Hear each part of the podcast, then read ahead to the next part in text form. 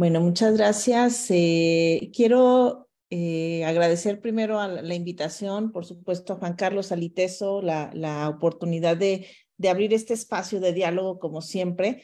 Eh, me parece que desde la Secretaría de Educación lo que compartiremos, pues tiene que ver con lo, lo vivido a nivel macro, ¿no? A nivel sistema educativo estatal y lo que hice un poco fue organizar estos aprendizajes en cinco grandes áreas o temas, ¿no? Em, y bueno, creo que estos grandes temas tienen que ver con que aprendimos a cuidar, aprendimos a confiar, aprendimos a consultar, aprendimos a corresponsabilizarnos y aprendimos a comunicar. Desde esta lógica plantearé los aprendizajes y los retos que identificamos eh, como sistema educativo y que me parece que la pandemia pues visibilizó no solamente las condiciones institucionales, sino las condiciones sociales y culturales eh, que son parte de nuestro sistema educativo y de quien asiste, en este caso, a la educación formal, ¿no?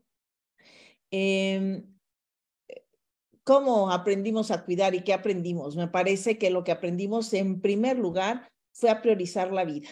¿No? O sea, no, no es solamente el tema académico, el tema de contenidos, el tema eh, de un currículum por cumplir, sino a poner a la vida en el centro y no solamente de los estudiantes, sino de los docentes y de todo el personal del sistema educativo, ¿no?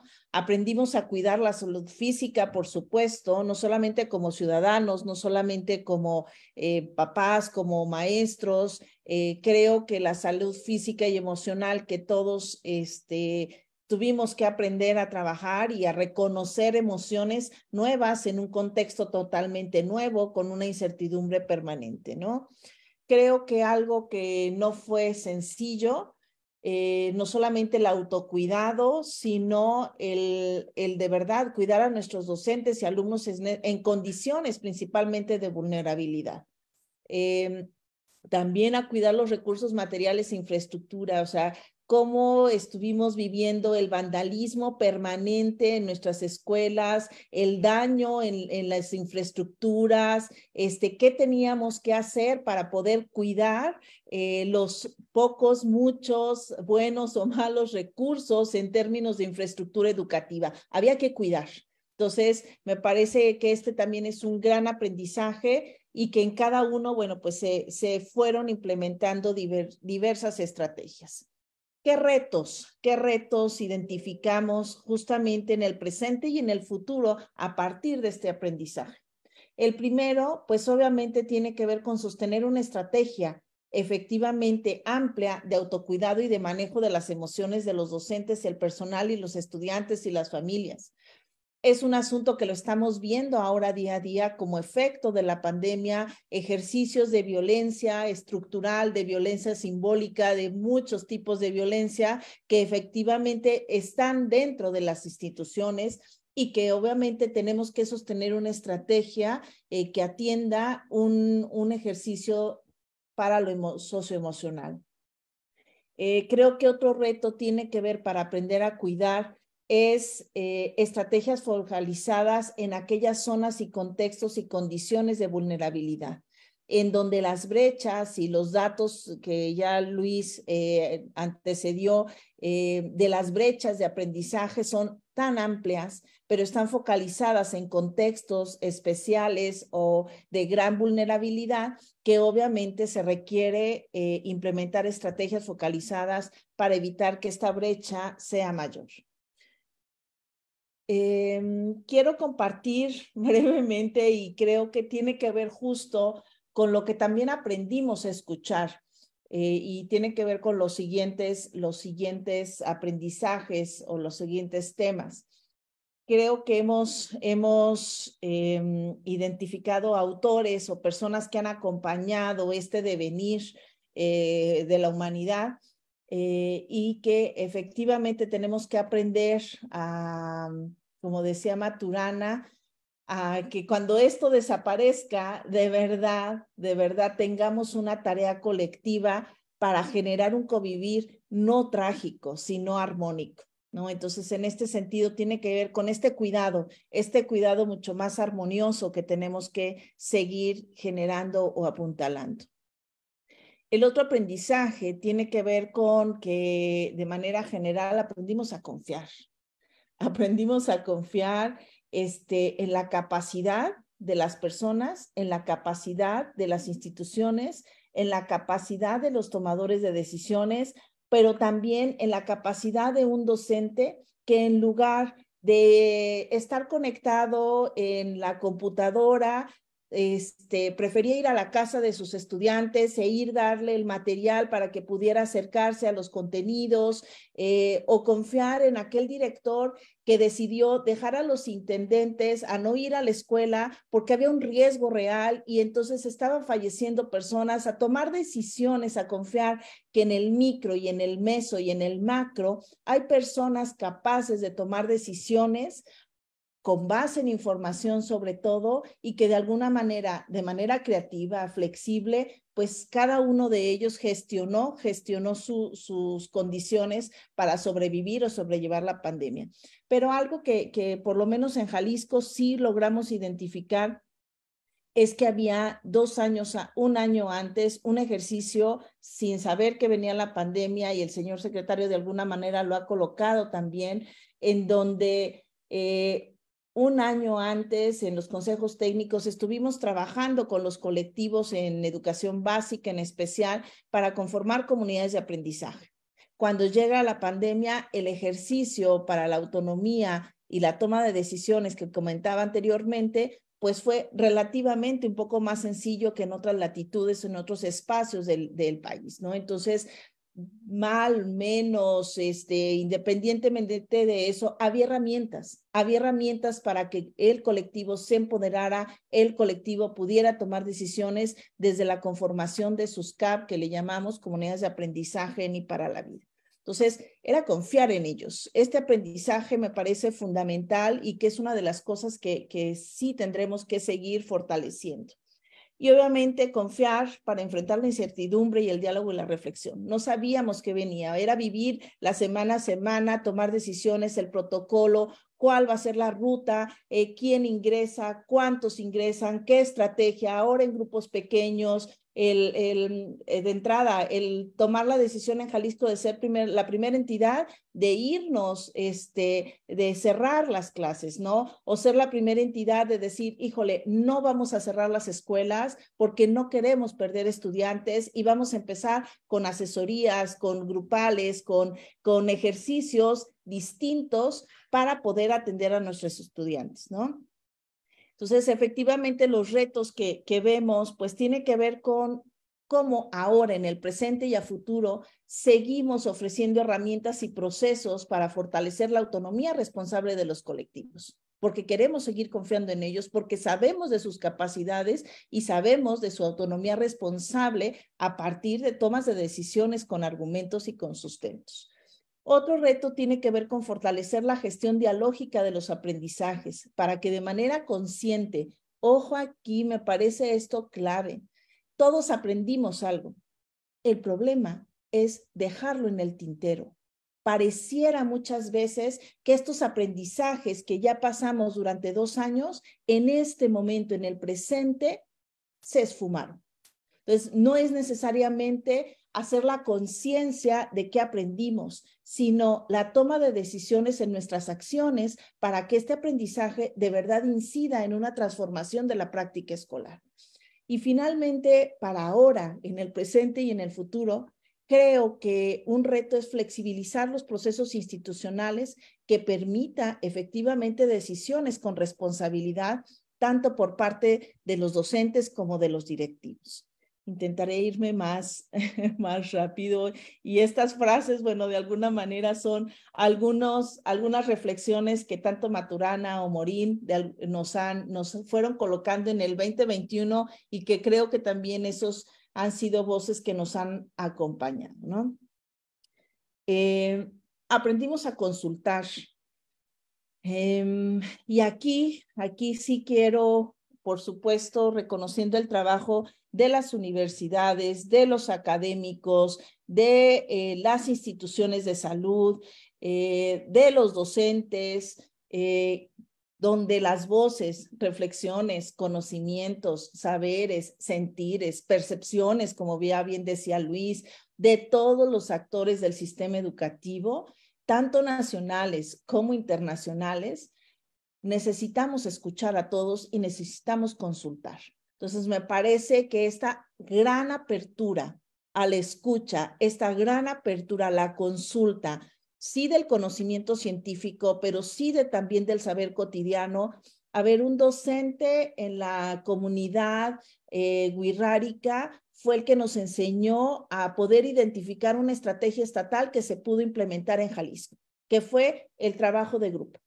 El maestro Guirrárica ni tenía posibilidad de saber, algunos ni siquiera suspendieron clases en donde ellos se reunían con cinco alumnos y con cinco alumnos daban su, su clase. Entonces, a partir de reconocer, de escuchar, de consultar, pues eso de alguna manera ayudó a diseñar otras estrategias, ¿no? Entonces, eh, creo que aprender a consultar todas las voces es fundamental, eh, pero por supuesto de manera crítica, con una visión sistémica, de manera oportuna y de manera veraz porque claro que muchas veces la información llegaba tarde.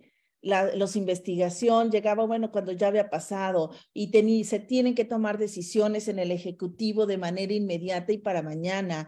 Este, o sabemos que fue una etapa en donde lo que más hubo fue información, pero también desinformación.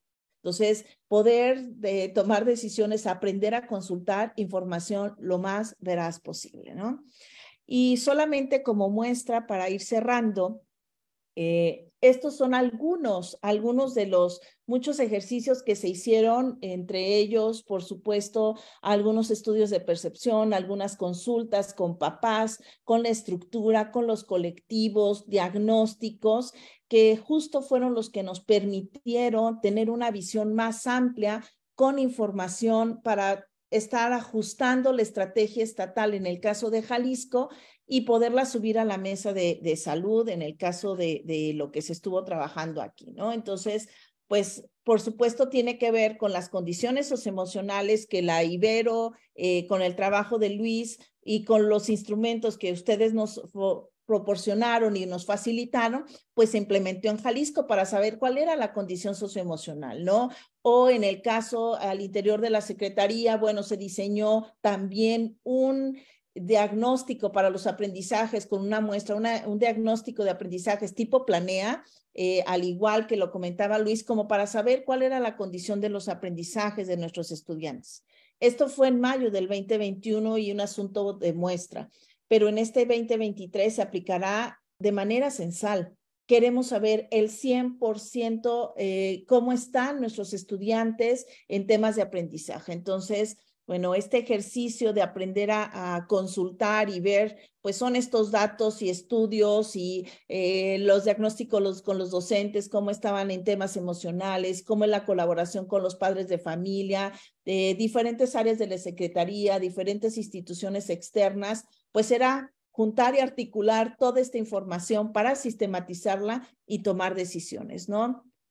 Investigaciones, estudios. Para nosotros algo que fue clave fue el escuchar a los 11.300 y tantos colectivos que contestaron en diciembre un diagnóstico para saber cuál era la condición de logro académico y, este, y permanencia en Jalisco. Entonces, tener un estudio eh, casi censal eh, a nivel colectivo y participativo nos parece un ejercicio también que, que a nosotros nos dio mucho rumbo de qué estaba pasando en ese momento, ¿no? Y estos fueron los retos en este momento y por supuesto algunos continúan, como garantizar que nuestros alumnos permanezcan en la actividad escolar, ¿no? Uno de los retos que sigue, sigue siendo vigente en tiempos de pandemia y por supuesto en tiempos de pospandemia, ¿no? Eh, pues el reto es seguir generando conocimiento e información útil. O sea, no podemos seguir estancados este, para que nuestras decisiones estén basadas en evidencia. Pero creo que otro y tiene que ver, y, y, me parece este ejercicio este, es clave en este, en este espacio, eh, articular justamente los esfuerzos interinstitucionales para sistematizar información investigaciones, evaluaciones que ayude a los tomadores de decisiones. Y otro reto es impulsar diálogos informados que permitan justamente a los tomadores de decisiones profundizar en los desafíos educativos post pandemia, ¿no? Entonces, bueno, estos son algunos retos que planteo. Eh, y bueno, Morán, Morán ya nos decía, o sea, tenemos que cambiar nuestras formas de conocer, nuestras formas de, de pensar para poder acercarnos a realidades complejas que la pandemia fue lo que evidenció, ¿no? el tema de la corresponsabilidad, el tener una mesa permanente de salud para poder discutir con todos los actores y tomar decisiones, el, poder impulsar los protocolos de actuación eh, por parte de todas las áreas, de todas las instituciones, eh, que de alguna manera nos hacían responsables de asistir o no a una plaza, de asistir o no a una escuela, de que el director pudiera convocar o no a sus, a sus docentes, a sus estudiantes según la condición sanitaria, etcétera, ¿no? Y por supuesto, el asunto de la familia. El asunto de la familia fue clave en, esta, en este momento y bueno, pues el rol y el valor de la corresponsabilidad de las familias pues se potenció y ese es el reto también, cómo lo conservamos, cómo permanecemos con este ejercicio de la corresponsabilidad de las familias, ¿no? Eh, se tiene una, una, estrategia llamada Recrea Familia, que justamente surge a partir de la pandemia, ¿no? En Jalisco decimos, bueno, se requiere seguir apuntalando y fortaleciendo estos ejercicios. Y, y creo que coincidiendo un poco con Luis, ¿no? O sea, eh, este retornar a los aprendizajes para la vida que se evidenciaron con la pandemia, con estos ejemplos que nos pondría Luis. O sea, son ejercicios de corresponsabilidad en las familias también, ¿no? Cómo potenciamos estos aprendizajes que no están explicitados en un currículum, pero que sin embargo están en la vida cotidiana de nuestros estudiantes y que pareciera que una vez más se alejaron. Cuando en la pandemia, con el caso que nos pone Luis, fue evidente esta articulación de los aprendizajes para la vida que, bueno, que no tenemos que, que, que eliminar, pues, ¿no? Y bueno, sobre todo continuar impulsando el diálogo interinstitucional para, para atender los problemas prioritarios vigentes, ¿no? el asunto de la comunicación, diferentes estrategias que se dieron y los retos, me parece que es, hay que seguir fortaleciendo los canales de comunicación, en este caso, con todo el sistema educativo, pero a nivel social también con otras instituciones, ¿no? Em, y bueno, creo que aquí lo que se trata con estos, estos grandes apartados que quise colocar, estas grandes temáticas, creo que es favorable que estos aprendizajes y retos en el presente y en el futuro se enfoquen principalmente para garantizar los derechos de nuestros niños, niñas y adolescentes y jóvenes. ¿No? O sea, si de esto no hemos aprendido, entonces creo que difícilmente vamos a garantizar estos derechos de nuestros niños, ¿no? Entonces, en esto, eh, más que dar datos y números que están ahí puestos eh, los estudios y, son públicos, eh, sí quise compartir estas reflexiones genéricas, ¿no? de cómo de verdad este aprendizaje o estos aprendizajes no tienen que quedar en el tintero. Y bueno, pues cerro con una pequeña frase de Maturana, ¿no? Si hemos sido capaces de crear maravillas con el Internet, de enviar zonas a Marte o de crear vacunas para derrotar pandemias, pero no hemos sido capaces de erradicar la lucha del hombre contra el hombre, ni de abrirnos a un convivir amoroso, difícilmente vamos a enfrentar de verdad estos retos en el presente y en el futuro. Tendremos que seguir caminando con estos aprendizajes que nos unieron, estos aprendizajes que nos convocaron, estos aprendizajes que nos invitaron a pensar juntos y a trazar rutas disruptivas, nuevas y novedosas. Y que no regresemos a ese 2019 en donde el sistema educativo de por sí ya estaba convulsionado. Muchas gracias.